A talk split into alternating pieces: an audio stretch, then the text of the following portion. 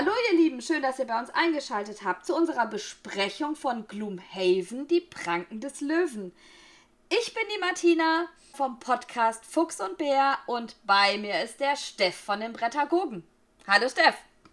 Hallo Martina, ich freue mich, dass wir heute zusammensitzen und ein bisschen über Gloomhaven, die Pranken des Löwen sprechen werden. Vor allen Dingen wir beide, die wir uns über Gloomhaven kennengelernt haben. Stimmt, so war unser allererster Kontakt. Wie viele Jahre ist das her? Ich glaube drei oder vier Jahre mindestens. Ja, so dreieinhalb, vier Jahre, genau. Da ging es aber noch um den großen, um den großen Gloomhaven ging es da noch tatsächlich. Heute reden wir aber über den kleinen Bruder, nämlich die Pranken des Löwen. Das ist sozusagen die kleine Ausgabe von dem großen Gloomhaven. Willkommen zu Fuchs und Bär featuring Steff von den Brettagogen. Gloomhaven, die Pranken des Löwen. Was machen wir denn heute genau? Also, ich gebe mal einen kurzen Überblick. Ähm, wir werden am Anfang ein bisschen so über die Rahmendaten und Statistiken von Gloomhaven, die Pranken des Löwen sprechen. Danach werfen wir einen Blick in die Schachtel und geben ein bisschen, ja, so eine Erklärung vom Spiel und wie das ganze Spielgefühl ist. Und am Ende gibt es noch ein Interview mit einem Gelegenheitsspieler aus meiner Gruppe, der zum allerersten Mal so ein Erlebnis hatte und den habe ich ein bisschen interviewt und ein paar Fragen gestellt. Ja, denn äh, jetzt beim kleinen Gloomhaven, die Pranken des Löwen, gibt es ganz viele Sachen, die echt spannend sind und wir freuen uns darauf, euch das ganze Spiel ein bisschen vorzustellen und auch das Spielgefühl rüberzubringen. Mal gucken, wie wir es schaffen im Podcast. Mhm. Ähm, zuerst, also äh, die Pranken des Löwen ist auf Englisch Gloomhaven Jaws of the Lion, ist von Isaac Childress gemacht. Ähm, Im Englischen bei äh, Cephalofair herausgekommen. Die deutsche Ausgabe ist bei Feuerland erschienen. Jetzt äh, dieses Jahr 2020 ist es herausgekommen. Das Ganze ist für ein bis vier Spieler gedacht. Äh, ein Szenario dauert zwischen 30 bis 120 Minuten. Wobei man einfach sagen muss, dass so die ersten Szenarien so kurz sind, später dauern die ein bisschen länger. Und es ist für ab 14-Jährige. Man muss aber sagen, dass man das, wenn man das begleitet, schon mit Jüngeren spielen kann. Also wir haben das auch schon mit der 10-Jährigen gespielt, das hat auch klasse funktioniert. Es gibt ähm, eine Seite, die heißt Boardgame Geek. Und ähm, auf Boardgame Geek treffen sich so die, ja, Steffi würdest du sagen, die Brettspiel- Fan äh, Fanatiker. Ja, oder? Enthusiasten. ähm, es ist eine amerikanische Seite, deswegen sind da auch mehr ähm, Englisch sprechende als Deutsche, aber eigentlich fast alle. Also wenn ich irgendwelche Informationen über ein Spiel möchte, schaue ich auf Boardgame Geek nach. Und das Tolle daran ist, die haben so ein paar Statistiken und ich bin so ein Statistikfreak. Ähm, die Komplexität dort von ähm, Die Pranken des Löwen liegt bei 3,56 von 5. Das heißt, die ist schon relativ hoch, aber es ist ein Spiel, was dadurch, dass es kooperativ ist und ein Tutorial hat, was wir uns gleich, was wir euch gleich vorstellen werden, äh, eine sehr leichte Einstiegshürde, aber später äh, ist dann die Komplexität genauso wie eigentlich beim großen Gloomhaven. Ähm, dort kann man auch äh, loggen sozusagen, äh, welche, welche Spielpartien man spielt und bei BGG sind für die Pranken des Löwen bisher 64.317 Partien gelockt und allein in diesem Monat 2071. Ja, also das zeigt auch, wie viel das gerade immer noch gespielt wird, obwohl es ja aus dem letzten Jahr ist. Ähm, 30.432 Leute haben es da als Besitz angegeben und es gibt da so eine Rangliste, also welche Spiele im Moment die besten Spiele sind. Und da ist der kleine Bruder vom Gloomhaven auf Platz 5 inzwischen. Das hat mich selber überrascht. Das große Gloomhaven ist auf Platz 1. So viel ah, ja. zu den mhm. Statistiken. Mhm. Also es hat mich überrascht, dass der kleine Bruder jetzt auch inzwischen so weit oben ist. Das ist auf jeden Fall eine stolze Platzierung. Und es gibt auch eine ganz andere Platzierung von Gloomhaven, die Banken des Löwen, nämlich wir haben es auf unsere Empfehlungsliste zum Kennerspiel des Jahres 2021 gesetzt. Und deswegen also nochmal einen zusätzlichen Grund, sich das vielleicht einmal anzugucken, denn wir beide ähm, empfehlen das ausdrücklich, würde ich sagen, oder? Äh, auf jeden Fall. Also für jeden, der, der Lust hat, mal in die Welt äh, der Dungeon Crawler reinzuschauen, ähm, sollte sich das gönnen und sich äh, die Pranken des Löwen anschauen. Was ist ein Dungeon Crawler? Ein Dungeon Crawler ist eigentlich für mich ein, ähm, ja, ein, ein äh, kooperatives Spiel, in dem ich mit verschiedenen Charakteren zusammen in Räume gehe. Also eigentlich ein Dungeon, aber inzwischen kann man das auch, glaube ich, breiter sehen. Und äh, irgendwelche Ziele erledigen muss. Ich muss meistens gegen Monster kämpfen und ähm, irgendetwas zum Schluss erreichen. Und dann geht es weiter und ich gehe zum nächsten Szenario. Das ist so eine Abenteuergeschichte, so ein bisschen eingebettet. Und viele kennen das vielleicht unter dem Motto ein Rollenspiel, aber man spielt nicht wirklich den Charakter so frei, sondern es gibt gewisse Regeln. Also entweder Würfel oder Karten oder man findet Gegenstände. Also in diese Richtung geht das. Und du hast es schon gesagt, auch mit den Monstern eigentlich meistens, dass man halt kämpft und dann irgendetwas erreichen muss. So kann man sich das ungefähr vorstellen, so allgemein. Genau, meistens spielt man auch eine Kampagne, sodass die einzelnen Charaktere, die man spielt, sich weiterentwickeln können. Das ist halt auch immer was sehr Schönes, dass man mit einem Charakter anfängt und den immer weiter spielt und sieht, wie sich der Charakter so entwickelt. Wie du sagtest, mhm. ähnlich wie im Rollenspiel, ne? Genau. Und dann würde ich eigentlich gerne schon zu unserem zweiten Punkt kommen und einfach mal in die Schachtel reingucken. Denn ich habe mir die Schachtel jetzt extra nochmal rausgeholt und die Box aufgemacht. Und das Erste, was einem entgegenkommt, und das finde ich schon so besonders an dem Spiel und es unterscheidet es auch von anderen, ist, dass man so einen Kommensbrief bekommt. Steht also wirklich dran, willkommen zu Gloomhaven und dann ist mal Stopp, liest diesen Text, bevor ihr irgendetwas anderes macht und man da wirklich schon so gut eingeführt wird in das Ganze. Und das ist die erste große Stärke, die ich dem Spieler zugute halte, dass man wirklich eingeführt wird, an die Hand genommen wird und gleich am Anfang einem gesagt wird, bevor du irgendwas anderes machst, mach erstmal das. Und da wird genau beschrieben, was eigentlich alles drin ist und was man zu tun hat. Also da wird von dem Spielleitfaden gesprochen, vom Szenariobuch, von einem ergänzenden Szenariobuch, von einem Regelglossar, von einer Karte. Ähm, und das ist, ja, es, das ist schon relativ viel, was gemacht wird, aber dadurch, dass es so gut angeleitet wird, ist das alles noch übersichtlich. Also man erfährt am Anfang erstmal so gemeinsam, ähm, das Spiel und kann das erstmal so nehmen und dann eigentlich aufbauen. Das ist wirklich gut ähm, geregelt, weil es gibt so Plastikbeutel, wo man die ganzen Marker reintun kann, also die Monster, und es gibt auch so ein Ablagekästchen, wo man dann so die Schadensmarker reinlegt oder die Münzen und die ganzen Zustände und so weiter. Man weiß noch gar nicht, was es ist, aber erstmal wird, wird erklärt, was man eigentlich alles tun muss, bevor man überhaupt anfangen kann. Ja, wie gerne hätte ich das in jedem Spiel. Also, dass man einfach weiß, wo kommt eigentlich was hin, wenn ich ein Spiel ausgepöppelt habe. Das ist hier wirklich gut gemacht, weil ganz klar gesagt wird, äh, wenn du das so aufteilst, kannst du damit gut spielen. Und wie oft stehen wir vor irgendwelchen Inlays und fragen uns, okay, wo kommt denn jetzt das hin? Genau, und da hat sich wirklich jemand was dabei gedacht. Also man merkt, das Ganze ist nicht irgendwie so entstanden, sondern es wurde explizit so entwickelt, dass man eben jemanden in diese Welt einführen kann. Und das merkt man wirklich an jeder einzelnen Stelle. Das beginnt dann auch damit, wenn man das alles so ja, eingesortiert hat, dann geht es weiter mit dem Spielleitfaden und der sagt einem genau, was zu tun ist. Also nimmt das Szenariobuch raus und sucht euch einen Charakter aus und nimmt dann das hier und baut es so auf. Und es geht relativ schnell, dass man tatsächlich anfangen kann. Und red, wir reden von einem Spiel, was normalerweise eine ganz fette Anleitung hat, die man komplett erstmal durchlesen muss, bevor man ein Spiel anfangen kann. Das ist hier anders gestaltet. Man ist also wirklich relativ schnell dabei, das Spiel aufgebaut zu haben, Figuren hinzustellen und einfach anzufangen. Genau, ich suche mir einen der vier Charaktere aus und wir haben zwei weibliche und zwei äh, männliche äh, Charaktere. Wir haben die Sprengmeisterin und die Lehrehüterin und den Axtwerfer und den Rotgardisten. Und ich suche mir einfach einen Charakter aus, pack den aus. Also ihr müsst euch vorstellen, jeder Charakter ist in so einer extra Box drin und dann packe ich alles, was zu meinem Charakter gehört, aus und sehe dann direkt schon halt noch nicht auspacken. Die kann ich alle schon wieder zurück einpacken und dann steht in dem Abenteuerbuch, in dem Szenariobuch drin, was ich jetzt eigentlich davon benutze. Genau, und die haben alle so unterschiedliche Eigenschaften, die Charaktere. Also zum Beispiel der, die Sprengmeisterin, die macht eher Nahkampfschaden, der Rotgardist ist eher so für Schutz und Monsterbeeinflussung, der Axtwerfer kann eher Fernkampfschaden machen und die leere Hüterin, die ist zur Heilung und Unterstützung da.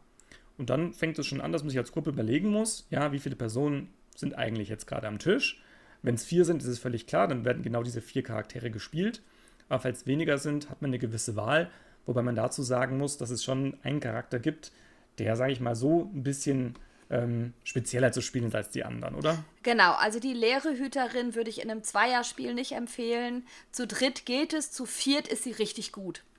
Also ähm, ich spiele sie auch zu zweit in der Zweierkampagne, aber das kann schon recht frustrierend sein. Also man kann sie gut spielen, aber ich würde es äh, für Gloomhaven-Starter nicht empfehlen, die leere, leere Hüterin zu spielen, wenn man nur zu zweit spielt. Also dann sollte man sich lieber einen anderen Charakter nehmen, weil die leere Hüterin halt hauptsächlich unterstützt.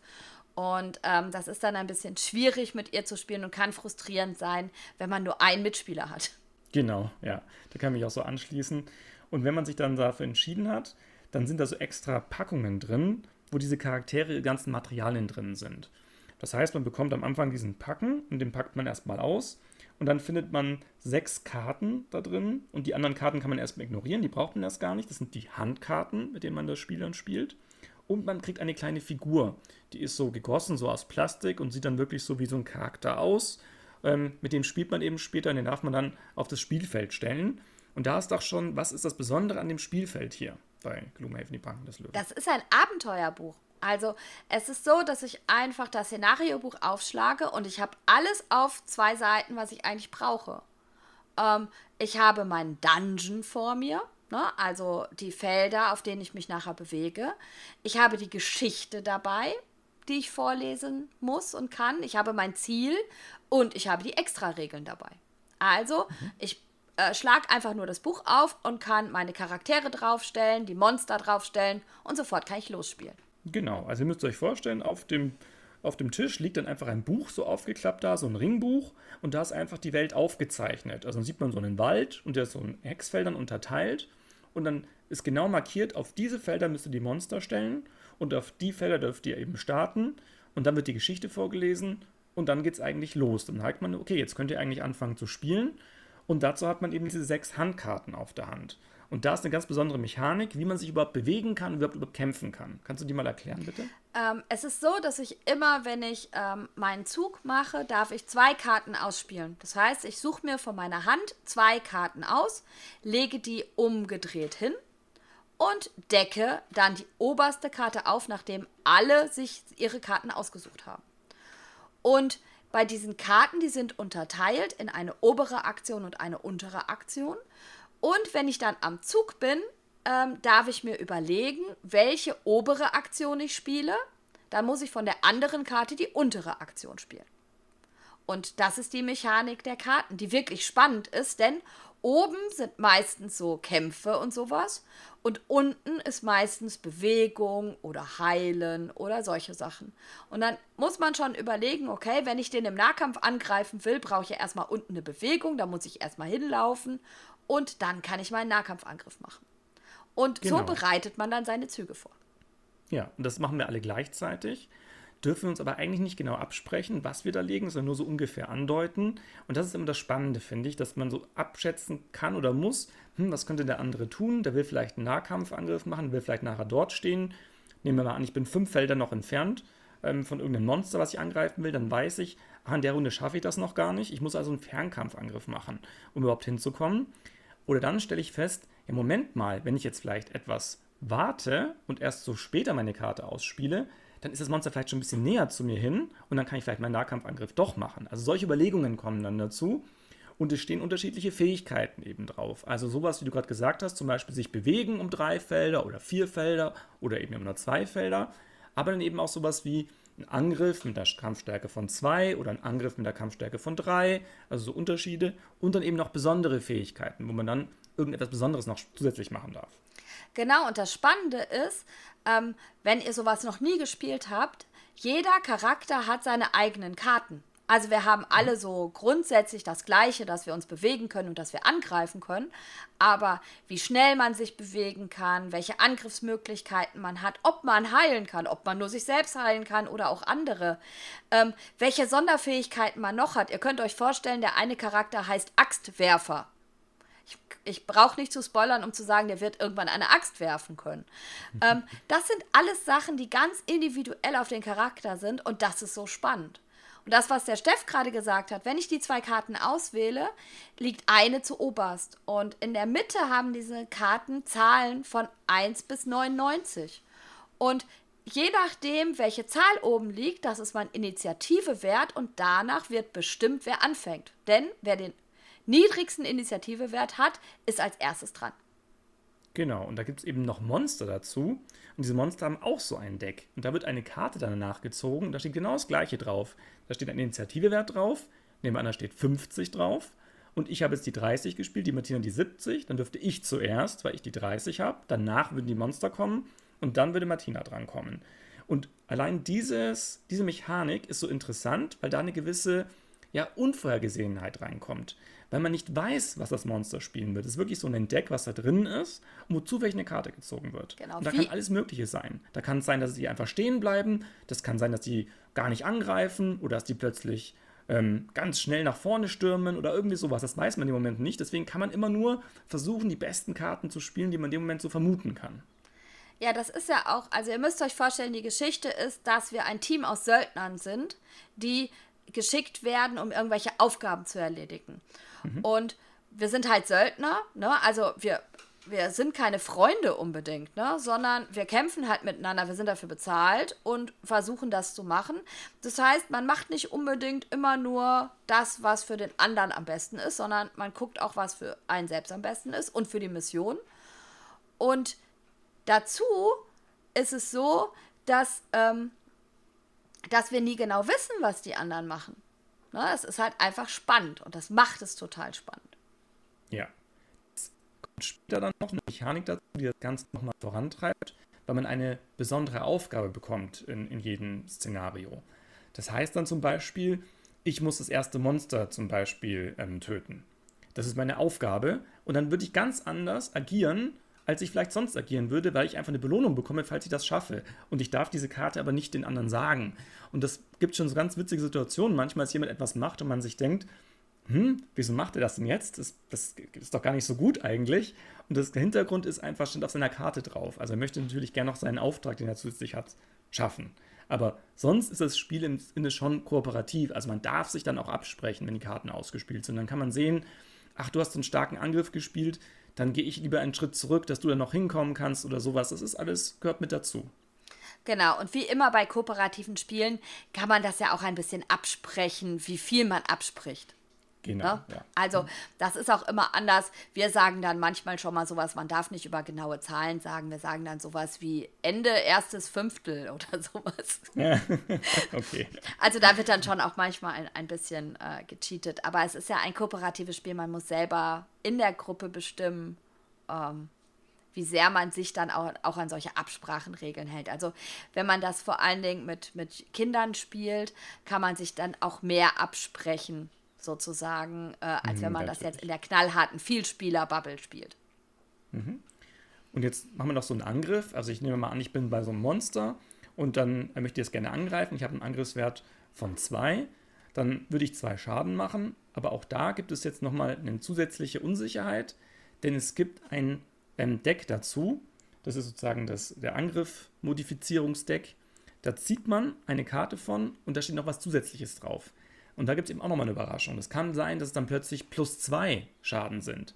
Aber es gibt auch Karten, da steht Minus drauf. Oder zwei besondere Karten, einmal mal zwei, dass den ganzen Schaden, den ich mache, sogar verdoppelt wird. Oder ganz gemein eine Karte, die jeglichen Schaden auf null reduziert. Und auch das ist so eine gewisse Spannung da drin, weil man sitzt immer dran, sagt jetzt bloß nicht diese Karte ziehen oder nicht das darf passieren oder sowas. Und immer in dem ungünstigsten Moment natürlich passiert es genau. Ja, es ist unglaublich, wie häufig man diese Karte sogar hintereinander ziehen kann. Denn sobald diese besonderen Karten gezogen werden, wird das Deck gemischt und äh, es fängt wieder neu an. Ne? Also das muss man ja auch sagen. Äh, ein Würfel, also ganz viele Dungeon Crawler machen diese, ähm, machen diese Spontanität mit Würfeln. Also dass man halt mhm. einfach würfelt und dann muss man gucken, äh, geht der Angriff durch, äh, wie stark ist die Verteidigung und so weiter. Hier haben wir erstmal feste Werte und dann haben wir dieses ähm, ähm, Attack Modifier Deck. Ich sage es jetzt auf Englisch, weil ich habe Gloomhaven so viel auf Englisch gespielt. Angriffsmodifizierungsdeck. Angriffsmodifizierungsdeck. Und ich drehe die Karte um und äh, dadurch wird es halt, ähm, wird der Angriff modifiziert. Und das Spannende mhm. ist, dass ich dieses Deck verändern kann, je länger ich in der Kampagne spiele. Genau, es gibt nämlich gewisse Belohnungen. Also nach jedem Szenario, was wir spielen, wird ausgewertet. Es wird geschaut, hast du deinen Auftrag geschafft, habt ihr Münzen eingesammelt, habt ihr Erfahrungspunkte gewonnen. Und wenn man dann irgendwann eine gewisse Anzahl an Erfahrungspunkten hat, dann steigt man ein Level auf und dann wird man plötzlich stärker. Und da kommt das nächste, was hier so besonders ist und was so viel Spaß macht und deswegen auch dieses Wiederspielen so fördert. Man bekommt neue Karten und neue Fähigkeiten. Das heißt, am Anfang hat man nur ein Deck aus sechs Karten und nachher wird das immer mehr und interessanter, weil man plötzlich Sachen machen kann, die man davor nicht machen konnte. Und entdeckt neue Fähigkeiten. Plötzlich kann man was machen. Ach, ich kann plötzlich springen. Also ich kann über Gegner drüber hinwegziehen. Das konnte ich vorher noch gar nicht. Oder man kann plötzlich Zaubern anfangen. Also es gibt auch so Zaubern ähm, im Gloomhaven und so weiter und so fort.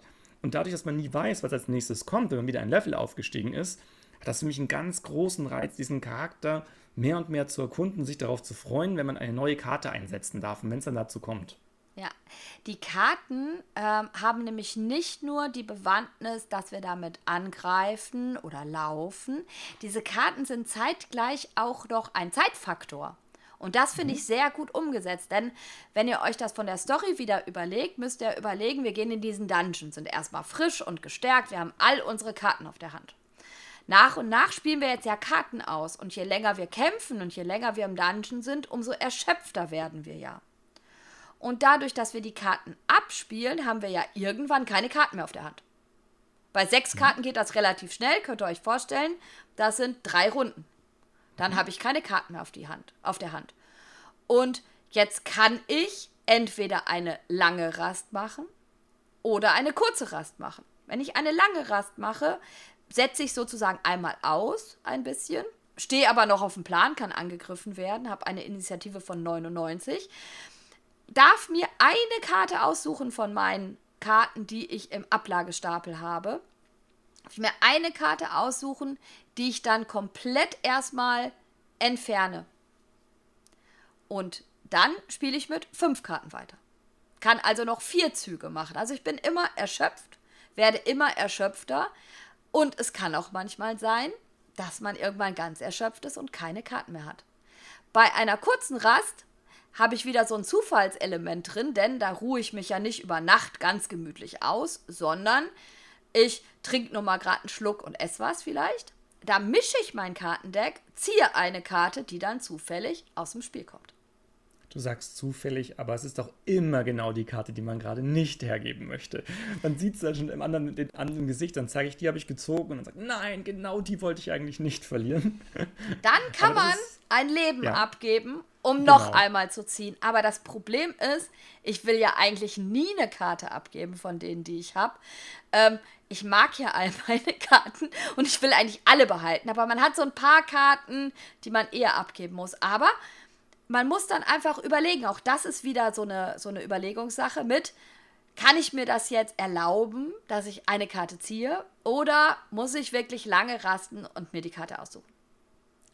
Und das ist wirklich so eine schöne Spannungskurve, die man hat. Denn dadurch weiß man eigentlich nie, kann ich das noch schaffen oder nicht. Man verliert immer mehr und mehr an Karten und weiß dann nicht, schaffen wir es noch oder schaffen wir es nicht. Und deswegen gibt es so eine gewisse Spannung auch in dem Spiel. Ähm, denn du bist dann dran und siehst, ich habe noch drei Karten auf der Hand. Also das muss jetzt irgendwie funktionieren. Ich muss dann auch noch hinlaufen und dann kommt, ah, jetzt kommt da drüben auch noch ein Gegner auf mich zu. Wie mache ich das jetzt? Und ähm, da hatte ich wirklich schon viele Partien, ähm, wo man dann einfach gerade im letzten Moment es noch geschafft hat. Also irgendwie eine Karte noch ausgespielt hat, man hat eine einzige Runde gehabt und in dem Moment das ausgespielt. Das schafft das Spiel auch dadurch, dass es einen Schwierigkeitsgrad gibt. Also ihr habt am Anfang ähm, sind die ganzen Monster auf einer Stufe 1, aber je mehr wir auch jetzt in unseren Level steigen, desto mehr steigen auch die Monster. Also gibt es so eine Rechnung, die das modifiziert und dann können die auch plötzlich wieder mehr. Und dadurch hat man immer eine schöne, ja, einen schönen Schwierigkeitsgrad, der immer schön angepasst ist auf die jeweilige Gruppe. Ja, ich glaube, was wir noch mal ganz deutlich sagen müssen, ist, dass das Tolle am kleinen Gloomhaven, an Pranken des Löwen, ist, dass ihr in den ersten fünf Szenarien ein komplettes Tutorial habt. Also was der ja. Steff gerade gesagt hat, mit, ihr habt erstmal nur sechs Karten. Ähm, genauso fängt das an. Also man muss erstmal gar nicht überlegen, welche Karten nehme ich mit oder wie sieht das aus, sondern ich nehme die sechs Karten mit und auf den sechs Karten stehen die Aktionen sogar nochmal erklärt drauf. Deswegen Im- kann man auch einfach jemandem die Karten so geben. Genau. Erstmal und sagen, das liest auf den Karten, es sind nur sechs, die kannst du dir alle mal durchlesen. Danach spielst du zwei von denen und dann werten wir die gemeinsam aus. Und das funktioniert. Also das Tolle an diesen ähm, Kampagnen-Tutorial-System ist, dass man die ersten fünf Kampagnen so spielt und immer mehr eingeleitet wird. Und jetzt kommt was, was ich ganz toll finde, dass ich mich als Gloomhaven-Kenner nicht gelangweilt habe. Also das Tutorial-System war auch für mich spannend. Also es war nicht so wie bei irgendeinem Computerspiel, wo ich manchmal so ein Tutorial-System spiele und mir denke, oh, ich bin eigentlich voll gelangweilt, ich weiß schon, wie ich springen kann oder irgendwie sowas. Nee, auch da hatte ich schon richtig Spaß dran, das auszuprobieren. Ja, weil das Tolle ist ja dadurch, dass ja jeder Charakter so individuell ist, muss ich ja meinen Charakter auch kennenlernen. Und ich fand das jetzt mal ganz schön, dass ich den so einfach kennenlernen konnte, dass ich mich da nicht erst durchhangeln musste durch die ganzen Karten, sondern dass mir vorher schon gesagt wurde, guck mal, das sind jetzt deine leichtesten Karten und da erkennt man auch schon, in welche Richtung der Charakter geht. Und dann lernt man nach und nach immer mehr Karten kennen zum Beispiel. Das ist eine Sache. Ihr lernt nach und nach immer mehr von den Monstern kennen, die werden ein bisschen komplexer. Es kommen andere Sachen wie das Zaubern dazu. Und ganz zum Schluss steht ein Bosskampf. Und dann habt ihr in den ersten fünf Szenarien eigentlich alles gelernt, was ihr braucht, um Gloomhaven zu spielen. Und das Tolle Und so- ist, ihr habt auch fast alles gelernt, um das große Gloomhaven zu spielen. Und das auf eine spielerische Art und Weise. Also es ist nicht so, dass man so viel lesen musste dafür, sondern während des Spiels wurde das so schön eingewoben. Und das ist das, was hier so toll ist. Diese große Stärke von den Pranken des Löwen, dass man das wirklich auch jemandem geben kann, der eigentlich sonst gar nicht so einen Zugang dazu hat. Durch diese Einführung, durch dieses Tutorial-System, also alles, was da gemacht wurde, wurde genau dafür ausgerichtet. Und ich habe mir gefragt, du hast am Anfang auch schon gesagt, warum machen das nicht mehr Spiele? Denn auch ich als Experte für solche Spiele wünsche mir das bei anderen, weil ich habe also auch keinen Spaß daran, 50-seitige Anleitungen zu lesen oder sowas, wenn mir das als Alternative wirklich so gut beigebracht werden kann. Ja. Ich äh, empfehle das im Moment auch jedem, der das große Gloomhaven noch nicht gespielt hat und sich denkt, ach, äh, jetzt ist langsam Zeit, ich packe es auf den Tisch. Empfehle ich jetzt immer, stell's zur Seite, kauf dir Pranken des Löwen und äh, spiel erstmal das und lern dadurch die Regeln kennen, weil es ist so einfach, es macht so viel Spaß. Das ist ein, ja, ein Kampagnenspiel, das haben wir vorhin auch gesagt, in Szenarios. Also es ist schon ein Spiel, wo ihr öfters das spielen werdet. Also euch öfters trefft mit der gleichen Gruppe und dann nach und nach eben dieses Szenario ähm, ja ausprobiert und euch weiterentwickelt. Also es ist kein Spiel, was man nur einmal auf den Tisch bringt oder sowas. Das ist schon so ein kleines, Anführungszeichen, Projekt.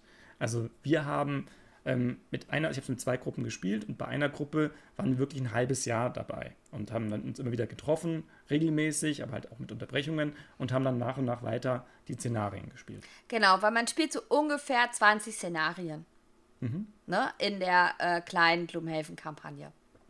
Und ihr könnt euch vorstellen, so die ersten dauern vielleicht noch eine halbe Stunde und dann kommt es darauf an, äh, mit wie vielen äh, Mitspielenden, Mitspielenden ihr das spielt. Genau, ja. Ähm, und natürlich dann auch, wie lange die überlegen. Also das ist Genau. dann schon so eine Sache auch, ähm, wie das dann verläuft. Ja. Aber dann könnt ihr euch ungefähr vorstellen, was ihr für eine Zeit investieren müsst.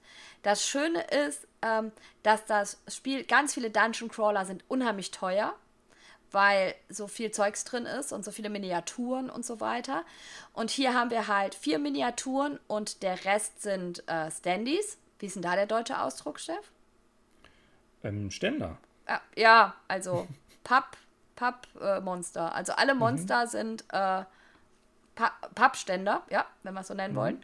Ähm, dadurch äh, ist das Spiel auch relativ kostengünstig. Also es kostet so viel wie ein Euro inzwischen eigentlich auch. Also andere Spiele in der Klasse. Genau. Und wie ihr schon hört, sind wir beide große Fans des Spiels und ähm, würden das auch wirklich jetzt empfehlen für Leute, die sich eben mal an sowas rantrauen. Also ein gewisses Faible, dafür braucht man jetzt dort schon. Aber ich habe eben die Erfahrung gemacht, dass man das auch mal Leuten geben kann, die diese Welt noch gar nicht kennen. Die vielleicht ja mal von Rollenspielen gehört haben oder vielleicht auch mal Computerspiel gespielt haben in diese Richtung oder so. Aber die halt auch mal ja ein bisschen über den Horizont hinaus ähm, blicken wollen und ein bisschen mal eine, ein anderes Brettspiel kennenlernen wollen als so diese klassischen Strategiespiele, die sie vielleicht dann haben. Genau, oder die Familien, die sagen, ach, mhm. ich spiele eigentlich gerne schon Dungeon Crawler als Erwachsene mhm. und ich würde aber auch gerne mit meinen Kindern das mal spielen. Also ich glaube, die jüngste, die es ausprobiert hat, ist neun bisher, von der ich weiß. Und auch das geht ganz gut. Ne? Also ihr müsst dann selber eure Kinder sozusagen einschätzen, wie viel die schon spielen können, weil sie müssen sich halt einfach ein bis zwei Stunden konzentrieren können. Mhm. Ähm, aber unsere Zehnjährige hat das super hinbekommen, äh, hat gut ihre Karten managen können, hat selber ihren Charakter spielen können und hat total Spaß daran gehabt. Also das ist halt auch eine Chance, weil die Kinder ganz langsam die Charaktere kennenlernen, ähm, das auch als Einstieg für Familien zu sehen in eine etwas komplexere Art des Dungeon Crawlers. Genau. Und da muss man halt vielleicht bei Kindern ein bisschen an der Story anpassen. Also da muss man vielleicht ein paar Worte weglassen oder sowas, denn das kann schon auch brutal sein, aber da kann man ja selber am besten einschätzen, seine Kinder. Ja, jetzt bin ich aber gespannt, Steff. Äh, du hast doch gesagt, du hast mit deiner Gruppe gesprochen und hast ein Interview gemacht. Genau, also ich hatte eine Gruppe, wo ich genau so einen Spieler dabei hatte. Ähm, das ist der Bastian, der ist 34 Jahre alt und ist ein Gelegenheitsspieler, der vielleicht so mal PC-Spieler sowas gespielt hat, was mit Rollenspielen geht, aber sonst eigentlich nicht so, ja, solche Art von Spielen spielt. Und mit dem habe ich die Kampagne dann abgeschlossen gehabt. Das war eine Dreierrunde und habe ihn danach einfach mal interviewt und habe ihm ein paar Fragen gestellt. Und da hätte ich jetzt gesagt, ähm, ich gehe die mit kurz mal durch und dann können wir kurz mal drüber reden und mal so ein bisschen schauen, wie das jemand so empfunden hat, der irgendwie ganz neu in diese Welt reingekommen ist. Und die erste Frage, die ich ihm gestellt habe, war, ähm, wie würdest du jetzt diese Erfahrung beschreiben, die wir gerade durchgemacht haben? Das war absolut eine neue Erfahrung für mich. Also sonst habe ich eher Strategiespiele gespielt oder aber auch einfach was äh, was man so in einer lustigen Runde spielt. Ähm, aber tatsächlich, das war doch eine sehr neue Erfahrung. Eine sehr gute neue Erfahrung. Ich finde, vom, vom Spielprinzip her kann man es halt am ehesten mit, äh, mit Computerspielen, mit Computerrollenspielen vergleichen. Mhm. Weil man eben einen Charakter hat, der sich entwickelt, mit anderen zusammen sich durch Szenarien kämpft. Es erinnert mich am ehesten an Computerspiele. Also es hat sehr viel Spaß gemacht. Ich muss sagen, ähm, umso ähm, weiter wir gekommen sind, umso mehr Spaß hat es gemacht. Ich musste am Anfang ein bisschen reinkommen, weil die Fähigkeiten am Anfang ja doch jetzt, vor allem wenn ich es jetzt rückblickend betrachte, recht rudimentär waren. die Anfangsfähigkeiten. Man noch nicht so ein gutes Gefühl dafür hatte, in welchen Situationen man welche Karten am besten wählt und, und ähm, ja, wie man die Fähigkeiten einsetzt. Also da hatte ich auch durchaus mal das eine oder andere Szenario, wo ich nicht so viel Spaß dabei hatte, weil ich gemerkt habe, ich habe mein Deck schlecht zusammengestellt und das hat einfach nicht so funktioniert. Und man konnte die Moves nicht machen, die man gehofft hatte, machen zu können. Aber da bekommt man ein Gefühl dafür im Laufe des Spiels und dann macht es richtig Spaß. Und ich muss sagen, ich bin jetzt richtig traurig, dass es vorbei ist. Genau, das war ja. das Erste, was ich gefragt habe. Das heißt, Steff, du spielst bald nochmal die große Gloomhaven-Kampagne. Ich glaube, ich muss da nochmal ran, ja. Also, ich fand es schön, wie er das wirklich beschrieben hat, mit dieser, mit dieser Kartenmechanik auch nochmal. Also, ja. dass man das eigentlich erstmal lernt, dass man am Anfang erstmal irgendwas spielt und irgendwie zwei Karten ausspielt und irgendwann erkennt, dass dieser Charakter auf was ausgerichtet ist und dass es sozusagen sinnvoll ist, Karten in irgendeiner Kombination zu spielen. Und ich glaube, das ist auch so ein Reiz, den man hat, ja. diesen Charakter mehr und mehr kennenzulernen und dann irgendwann zu merken, jetzt habe ich was Gutes ausgespielt. Dass man am Anfang vielleicht ein bisschen frustriert ist und man merkt, oh, das funktioniert nicht, wie ich es mir eigentlich gedacht habe. Und irgendwann merkt man, ha, jetzt weiß ich, wenn ich die Karten genauso ausspiele, dann kann ich nächste Runde das ausspielen und dann funktioniert genau das, was ich geplant habe. Ja, das zweite, was ich ihn gefragt habe, ist ganz konkret, was findest du denn so toll an Gloomhaven, die Pranken des Löwen? Toll ist, dass es. Ich bin schon kompetitiv, aber mir gefällt der kooperative Charakter, weil man gemeinsam mit Freunden halt was erlebt und Herausforderungen meistert. Auch wenn sie jetzt nur auf einem bemalten Blatt Papier sind. Und das ist das eine Element. Man, man spricht sich ein bisschen ab, was man, man darf nicht alles äh, absprechen vorher, ähm, weil es sonst vielleicht zu einfach würde, aber Ähm, man tauscht sich natürlich ein bisschen aus, was man machen möchte und, und, wenn man dann die Karten aufgedeckt hat, was man in dem Zug ähm, theoretisch machen kann, dann darf man sich natürlich au intensiver austauschen, welche Aktion man machen möchte. Und dann gab es auch ein paar Situationen, wo man gesagt hat, hm, okay, jetzt ändert man vielleicht doch nochmal die Taktik, weil die, die Mitspieler halt ähm, Sachen machen, ähm, wo vielleicht eine andere Aktion einfach mehr Sinn macht. Das fand ich toll, also einfach die Interaktion und gemeinsam was zu erarbeiten. Ähm, aber dann natürlich dieser Aspekt, dass der Charakter sich weiterentwickelt, neue Fähigkeiten äh, bekommt, man seine Spielweise dann ein bisschen anpasst, weil die Karten anders miteinander funktionieren. Das fand ich sehr spannend und dann natürlich auch zu sehen, ähm, was gibt es so für Gegner. Ähm, die, die Szenarien waren teilweise auch sehr unterschiedlich zusammengesetzt. Ähm, es ist nicht immer nur einfach alle Gegner töten, sondern es ist auch durchaus mal, ähm, ja, man muss gewisse, gewisse Zielobjekte zerstören, man muss irgendwo an einen gewissen Punkt kommen ähm, oder Dinge einsammeln und von daher war es sehr abwechslungsreich. Also es gibt durchaus mehrere Elemente, die mir sehr viel Spaß gemacht haben bei dem Spiel. Weißt du, was ich cool finde, Steff? Es wird ganz häufig Gloomhaven vorgehalten. Es ist so langweilig, weil es immer das Gleiche ist. Es ist so repetitiv. Und äh, dein Spielekumpel sagt jetzt genau, dass er die Abwechslung so, Abwechslung so schön fand. Super, ja. weil ich sehe das auch. Ich das, empfinde das auch gar nicht als repetitiv. Und ich finde es schön, dass jemand, der so zum ersten Mal mit diesem ähm, Genre ähm, vertraut gemacht wird, es auch nicht als repetitiv empfindet. Das finde ich gerade total spannend. Mhm. Fand ich auch, weil ich glaube, das ist so, wenn man das so viel oft gespielt hat, dann wirkt das vielleicht repetitiv, aber jemand, der das ganz neu lernt, der hat so viel zu tun mit seinen Karten und was zu erkunden und so weiter, dass die Szenarien für den wirklich auch, ja, wie was Neues wirken und mal mache ich das und mal mache ich was Unterschiedliches. Ich finde, er hat ganz viel angesprochen, was mir gut gefallen hat. Also er hat auch die Kooperation so gelobt. Also hat man auch gemerkt, dass er nicht so mit kooperativen Spielen auch so vertraut ist. Ja. Diese Interaktion ähm, fand er eben toll zwischen den Spielenden und auch eben diese Weiterentwicklung von den Charakteren. Also er hat im Prinzip sehr viel von dem angesprochen, was wir im Vorfeld auch schon gesagt haben, ähm, was also auch bei ihm so angekommen ist. Ja. Was ich interessant finde, ist, dass, das, dass er das Tutorial gar nicht genannt hat. Ne? Nee, das ist bei ihm oder? vielleicht gar nicht so, so rübergekommen. Mhm. Liegt vielleicht auch ein bisschen daran, dass ich natürlich mitgespielt habe. Ja. Und immer wenn irgendwelche Sachen gekommen sind, wurde ich immer gleich helfend natürlich dann ähm, ja, mit dabei gewesen. Ja, jetzt habe ich nur noch eine Frage zum Abschluss, die ich gehabt habe. Und da habe ich ihn dann einfach gemeint, ja, wie sieht es jetzt bei dir aus? Hast du Lust auf mehr? Also ich bin total, wie gesagt, ähm, eingangs, dass ich jetzt traurig bin, dass es eigentlich vorbei ist. Also ich habe absolut Lust auf mehr bekommen und ähm, freue mich total auf, auf ähm, ja, ich meine, Gloomhaven müsste man mal schauen, mit wem ich das spielen könnte. Ähm, meine, meine Mitspieler ähm, die haben das ja jetzt schon gespielt. Weiß nicht, ob die da auf eine zweite Runde Lust hätten. Allerdings ähm, Frosthaven wäre ja dann vielleicht eine Option.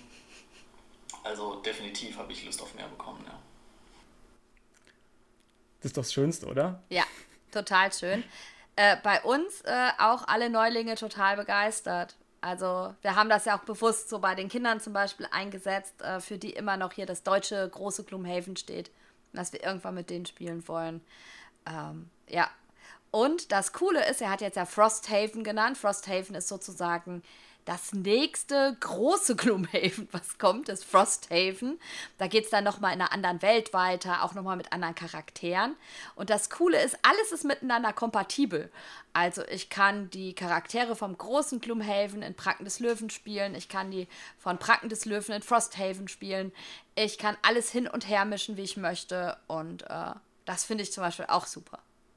Ja, also das ist sozusagen auch das, worauf wir uns jetzt richtig drauf freuen, weil es das nächste ist und dass das jetzt so vielen noch ermöglicht werden kann, indem sie jetzt mit Gloomhaven die Pranken des Löwen so angefangen haben und dann geht das Ganze eben weiter, die Reise. Und da bin ich sehr gespannt drauf und freue mich auch, dass das in Zukunft ja, weiter so geht und wir es erleben dürfen. Genau. Und deswegen hoffen wir beide jetzt einfach, dass wir euch einen kleinen Einblick gegeben haben, ähm, warum dieses Spiel auch auf der Liste für die Empfehlungen zum Kennerspiel des Jahres stand. Steff und ich, die beide in der Jury sind, könnt ihr euch vorstellen, ähm, wie gerne wir das getestet haben. Es war super toll, äh, Gloomhaven spielen zu können fürs Spiel mhm. des Jahres. Ähm, und wir hoffen, dass wir euch einen kleinen Einblick haben geben können, äh, wie dieses Spiel funktioniert, ob das was für euch sein kann. Also ich empfehle es wirklich für alle Leute, die mal einen Einblick bekommen wollen in die Welt der Dungeon Crawler. Ähm, dementsprechend schaut es euch an, ob es was für euch ist. Genau, probiert es da aus und ich hoffe, es hat euch ein bisschen Spaß gemacht. Mir hat sehr viel Spaß gemacht mit dir. Und wer weiß, vielleicht machen wir das mal wieder irgendwann, wenn wieder irgendein toller Titel auf unserer Empfehlungsliste stehen sollte. Sehr gerne. Vielen Dank, Steff. Ich wünsche euch allen noch einen schönen Abend, einen schönen Morgen, ob ihr bügelt, was immer ihr macht. Bis bald. Tschüss. Tschüss.